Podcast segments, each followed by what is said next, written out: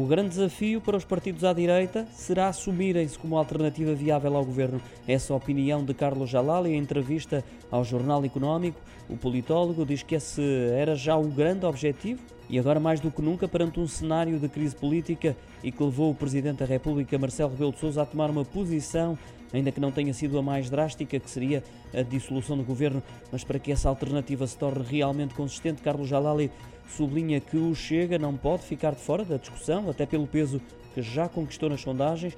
A estratégia deverá passar pela inclusão do partido liderado por André Ventura nas negociações, apesar de tanto o PSD como a Iniciativa Liberal terem rejeitado essa possibilidade num passado recente. Cada vez mais forte é o cenário de uma eventual aliança entre o PSD e a Iniciativa Liberal para a obtenção da maioria absoluta, caso haja eleições. O recente almoço entre os líderes dos dois partidos, Luís Montenegro e Rui Rocha, é prova disso, vincou ainda o politólogo Carlos Jalali.